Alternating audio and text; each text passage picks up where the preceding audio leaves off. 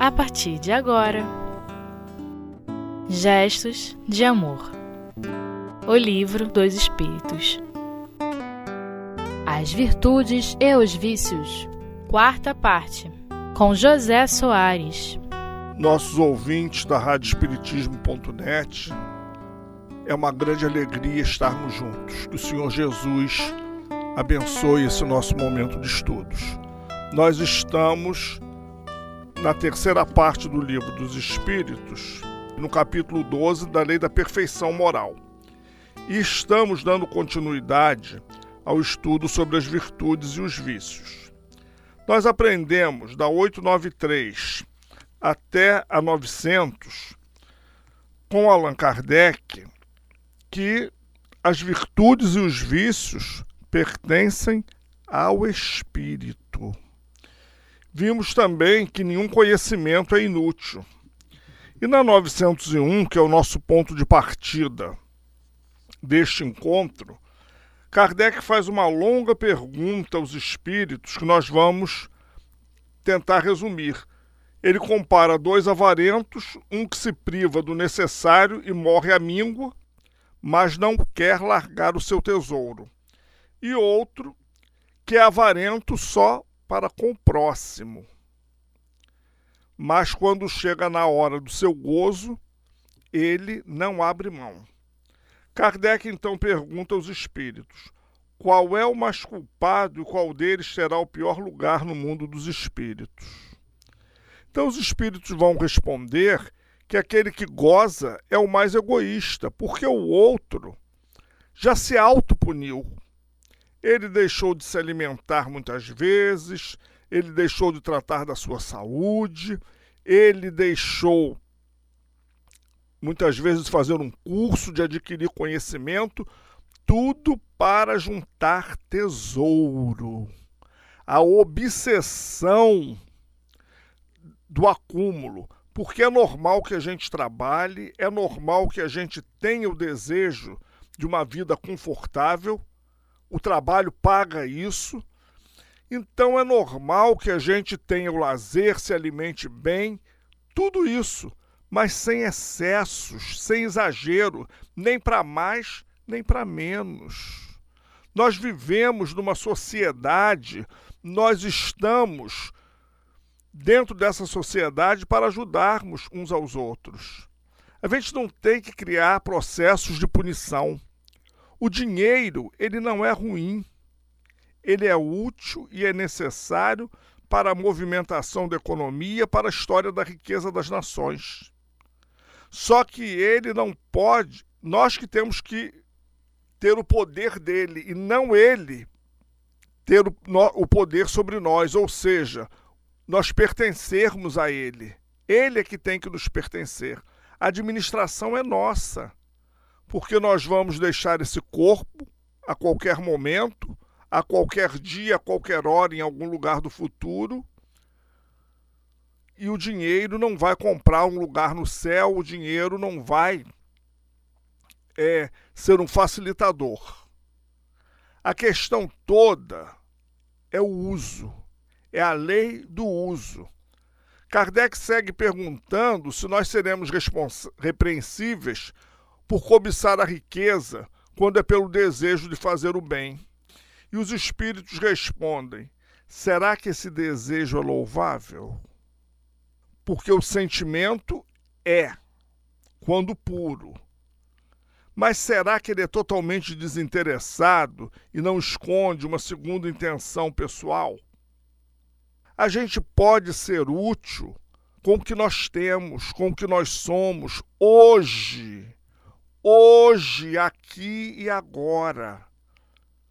Se a gente for esperar ganhar na loteria, for esperar uma promoção profissional, for esperar uma herança para que a gente ajude, a gente fica engessado. Nós temos mil formas de ajudar. O outro muitas vezes não quer dinheiro, ele tem até mais do que nós mas quer uma palavra de conforto, quer um ombro amigo, quer um ouvido para escutar. A caridade material é necessária? Claro que sim. Um estômago com fome não raciocina. Uma pessoa com dor precisa de cuidados médicos ou odontológicos e precisa de que uma receita seja entregue. E para isso nós vamos precisar do dinheiro. Mas nós não precisamos da riqueza. Eu não posso comprar aquela receita por inteiro, mas eu posso me juntar com amigos, com familiares, com vizinhos, ver quem tem uma amostra grátis. Enfim, eu posso auxiliar, eu não preciso ser rico. Eu não posso dar uma cesta básica. O que, é que eu posso oferecer? eu posso, junto com um grupo de amigos, de colegas de trabalho, na vizinhança onde eu moro, eu posso montar essa cesta e atender aquelas necessidades. Porque se a gente for esperar riqueza, vamos imaginar nós que somos de classe média e que vivemos com o saldo do nosso trabalho. A maioria dessas pessoas que a gente conhece, que a gente se relaciona, elas não são ricas. Elas vivem do trabalho que lhes garante a subsistência. E passam gerações e gerações de, na família sem que ninguém enriqueça.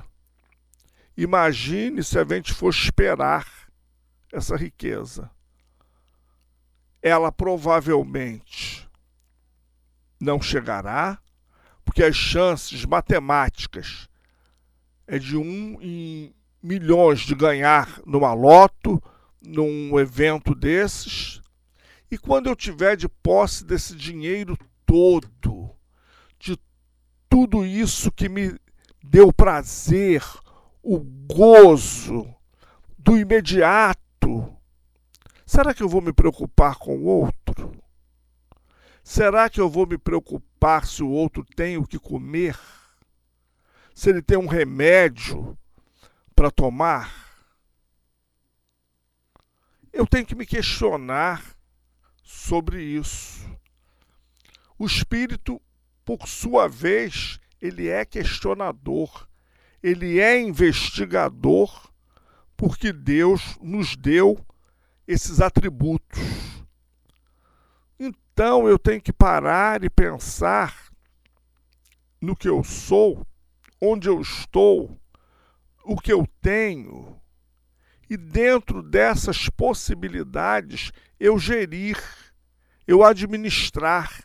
No livro Fonte Viva, no, na lição 75, Emmanuel fala para a gente sobre o título Administração. Ele analisa a fala de um dos apóstolos: dá conta da tua administração apóstolos não, desculpe, de um dos evangelistas. Todos temos um processo, um projeto para administrar família, vida social, vida religiosa, vida profissional, interação social. Nós estamos inseridos numa sociedade.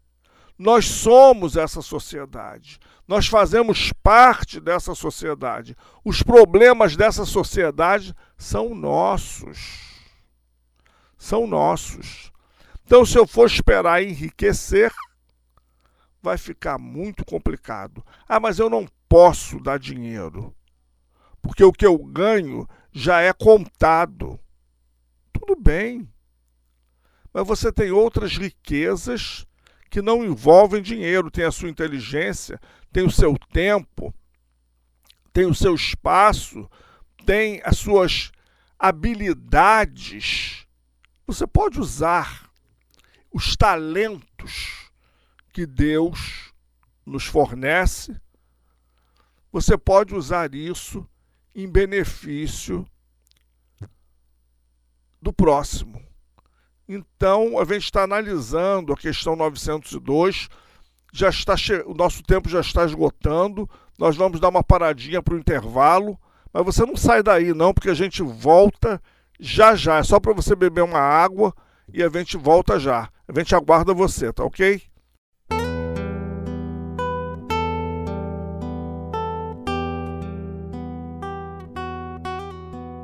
Gestos de Amor. O livro dos Espíritos. Olá, voltamos, que era rápido? Então, nós estamos analisando as questões 901 a 903 do Livro dos Espíritos, continuidade da virtude e dos vícios. A questão 903, Kardec faz uma pergunta que ele vai tratar disso também no Evangelho segundo o Espiritismo. Somos culpados por estudar os defeitos dos outros? Vai depender de qual é o meu objetivo nesse estudo.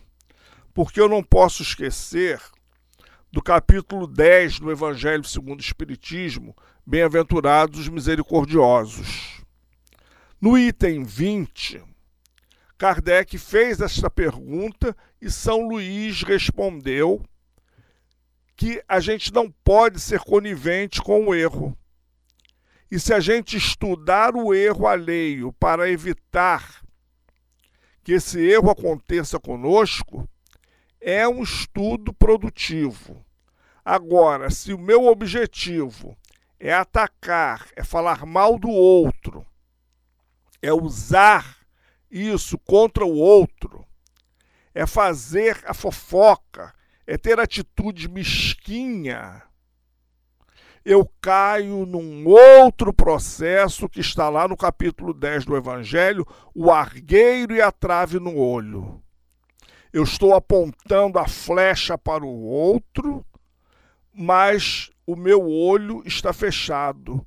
Eu preciso olhar para mim. Eu preciso me conhecer eu preciso fazer um inventário constante das minhas atitudes, segundo nos ensina o Espírito Santo Agostinho. Então, qual é o meu objetivo de estudar o erro dos outros? Ir para as redes sociais para difamar, para apontar, para julgar ou para envenenar, seja dentro de um ambiente de trabalho profissional, seja em família, seja no grupo de lazer, seja inclusive dentro da casa espírita. Isso aí é maldade. Isso aí não é um estudo sério do qual os espíritos nos ensinam e nos estimulam a fazer. Dentro da resposta da questão 903, vocês vão encontrar lá que os espíritos disseram para Kardec, por conseguinte, para nós: tentai, pois, ter as qualidades opostas aos defeitos que criticais no, no próximo. Tentai, pois, ter as qualidades opostas aos defeitos que criticais no próximo. É o meio de vos tornar de superior se o censurais por ser avarento, sede generoso. Por ser orgulhoso, sede humilde. Por ser rude, sede brando. Por agir com pequenez, sede grande em todas as vossas ações. Numa palavra, fazei de maneira que não possam ser-vos aplicadas essas palavras de Jesus. Ele vê o argueiro no olho do vizinho e não vê a trave no seu.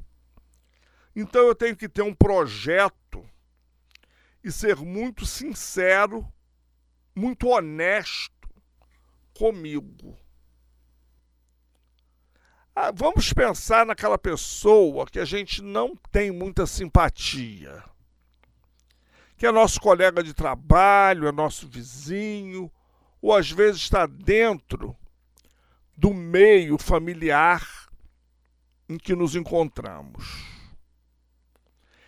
tudo que aquela criatura faz é motivo de crítica.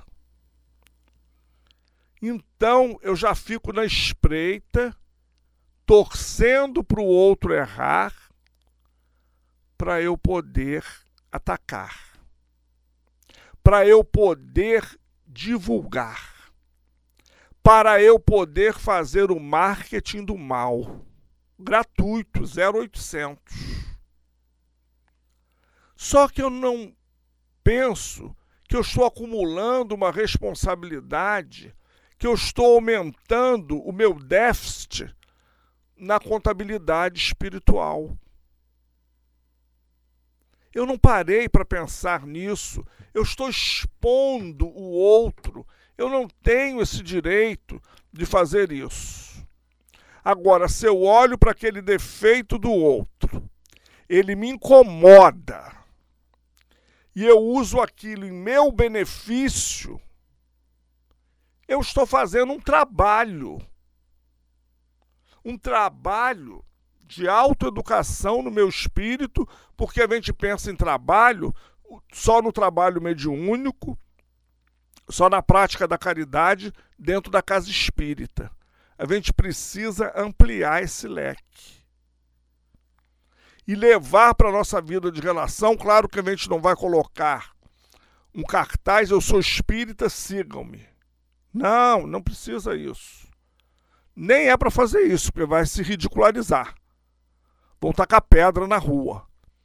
Mas sem dizer que é espírita, com atitudes, com atos, eu posso aproveitar tudo aquilo que me desagrada no outro, que eu vejo como falha no outro, e evitar em mim. Na vida profissional, na vida de relação, na vida em família, na vizinhança. Porque eu volto a dizer, nós somos múltiplos. Então, tudo aquilo que é motivo de crítica, que é motivo de pancada, eu não estou falando aí da pancada física, mas da verbal, da vibracional, eu posso olhar analisar e dizer: eu não quero isso para mim. Porque é muito fácil. Fulano é muito antipático. Fulano é grosso. Fulano não tem empatia. E eu? Será que eu tenho empatia? Será que eu provoco no outro um sentimento de confiança, de alegria, Será que a minha presença nos grupos sociais onde eu estou inserido, ela é uma presença de alegria? Será que as pessoas sentem minha falta quando eu não compareço a algum evento? Porque se elas sentem falta agora, amanhã, quando eu partir, elas vão também sentir falta de mim. E é muito triste, depois que a gente fizer a passagem para o plano espiritual, ninguém lembrar da gente. Porque essa história de que espírita não chora o passamento do ente querido, isso é mentira, isso é crueldade até. Porque é uma dor legítima. E quem passa pela vida e deixa marcas, deixa saudade. E é lembrado com alegria. E até com saudade se eu não conseguir mobilizar os meus grupos onde eu estou inserido a sentir minha falta, tem alguma coisa errada. Com o grupo, não comigo.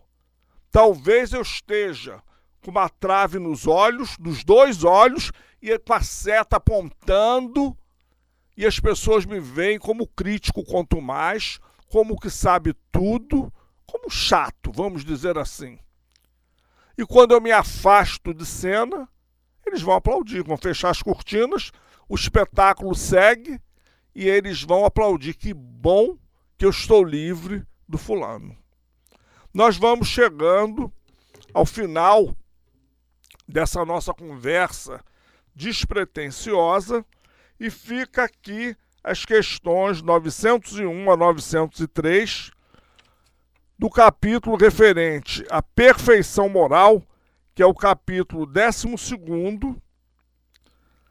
sobre as virtudes e os vícios, que ainda será comentado por outros companheiros durante algumas reuniões, porque esse estudo se estende mais à frente até a questão 906. Um abraço a todos os corações foi muito bom estarmos juntos e que a gente possa ter trazido uma pequena contribuição para você pensar melhor sobre a sua vida de espírito mortal. Que o Senhor Jesus nos abençoe. Muito obrigado.